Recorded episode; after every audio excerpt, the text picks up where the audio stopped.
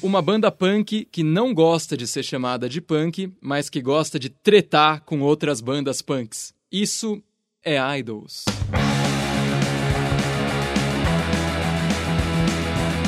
Esse é o Desvendando Discos. Eu sou Bruno Schneider e quem acompanha esse podcast desde os primórdios sabe que o primeiro review que eu fiz foi sobre a banda britânica de punk Idols. Então, toda vez que eles lançam um álbum novo, eu tenho a obrigação de falar sobre ele aqui. O review que eu fiz foi sobre o disco Joy as an Act of Resistance, o segundo lançamento da banda de 2018, que é um álbum nervoso do começo ao fim. Não é aquele tipo de música das playlists músicas para estudar, não é nada disso. Esse disco te dá vontade de dar uma voadora em alguém. Não que as letras da banda incitem a violência ou qualquer coisa do tipo, na verdade é bem pelo contrário. Os temas das letras são sempre bem atuais, como por exemplo a questão dos imigrantes nos Estados Unidos, racismo, homofobia, entre outras coisas que são os temas que normalmente geram os cancelamentos diários no Twitter. E no nosso ano maravilhoso de 2020, em setembro, a banda voltou com o disco Ultramono, que segue numa linha bem parecida nessa questão das letras,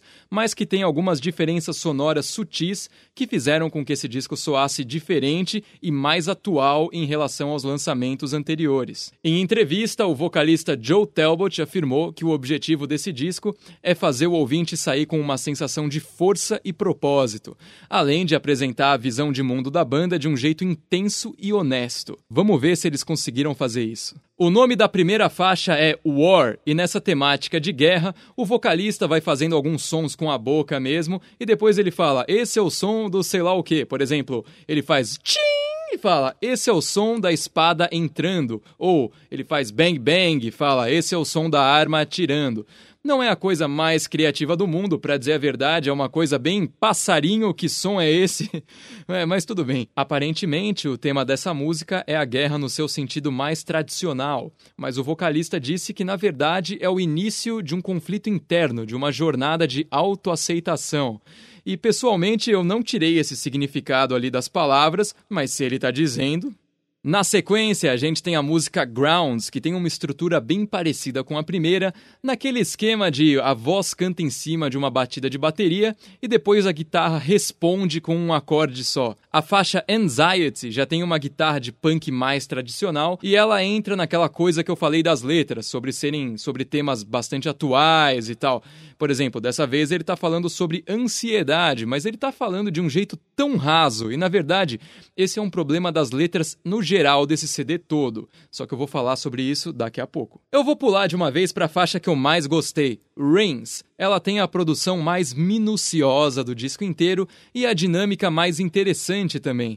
Ela vai crescendo aos poucos de um jeito parecido com a faixa Colossus do álbum Joy e até que ela chega no refrão, e esse refrão vem como um presente para quem está escutando. E isso considerando que a letra é uma repetição sem fim, porque ele começa falando como você se sente tendo sangue azul. Aqui no caso, o sangue azul é o sangue da realeza que está segurando as rédeas da classe trabalhadora. E por mais da hora que esse som seja, infelizmente a ponte não é das melhores. Ela é bem desleixada, para dizer a verdade.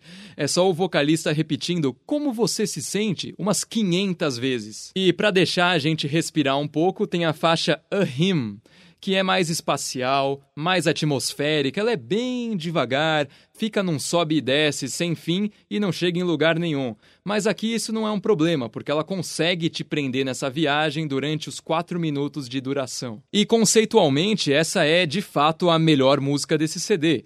Ela tem uma letra bem acima da média das outras, ela consegue te inserir nessa nuvem onde você começa a questionar seus próprios valores, e para isso ela usa algumas frases-chave, como por exemplo: Eu finjo que estou contente até os meus dentes doerem. Para finalizar essa análise faixa a faixa que eu estou fazendo, a última música do disco foi onde a banda tentou fazer algo realmente grandioso.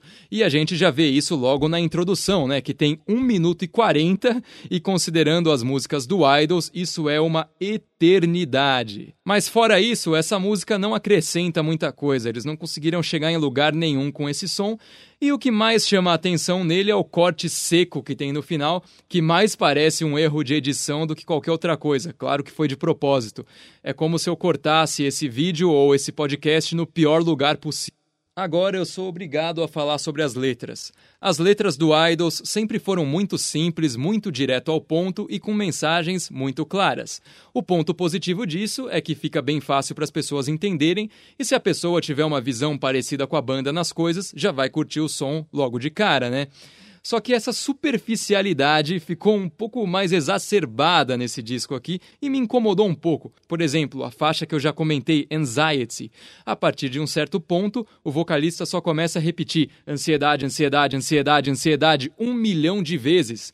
Não traz nenhuma reflexão real sobre esse problema, não gera nenhum sentimento na pessoa porque a letra é muito vazia e muito repetitiva. E é por isso mesmo e por outras questões que a banda já foi bem criticada nessa questão das letras que ela se apropria de algumas coisas que estão em voga aí, que todo mundo está falando, e não traz nada real a respeito. Até uma banda contemporânea do Idols lá da Inglaterra, né, que chama Fats White Family, criticou bastante a banda, dizendo que os membros se apropriam desses temas na tentativa de lacrar com a galera mais progressista. Agora, se essa é a realidade, eu não tenho como saber. O que eu sei é que o Idols voltou com mais um disco da hora, que tem menos melodia e menos pancadaria que o Joy, mas tem um som um pouquinho mais gruvado. O baixo, por exemplo, está muito mais presente aqui nesse disco e a bateria também tem muitas passagens da hora de bateria e o único problema é que o som dela tá bem comprimido na mix, que contribuiu, né, pro, pro disco ter essa cara que eles queriam que tivesse,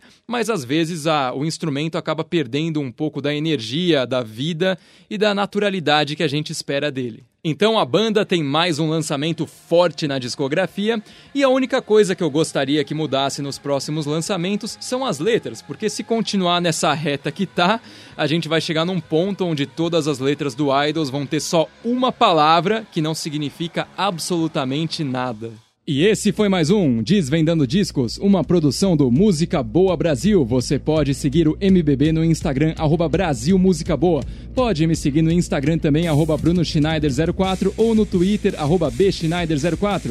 Siga o Desvendando Discos nas principais plataformas de podcast e agora no YouTube também. Lembra de se inscrever lá para não perder nenhum episódio. Falou!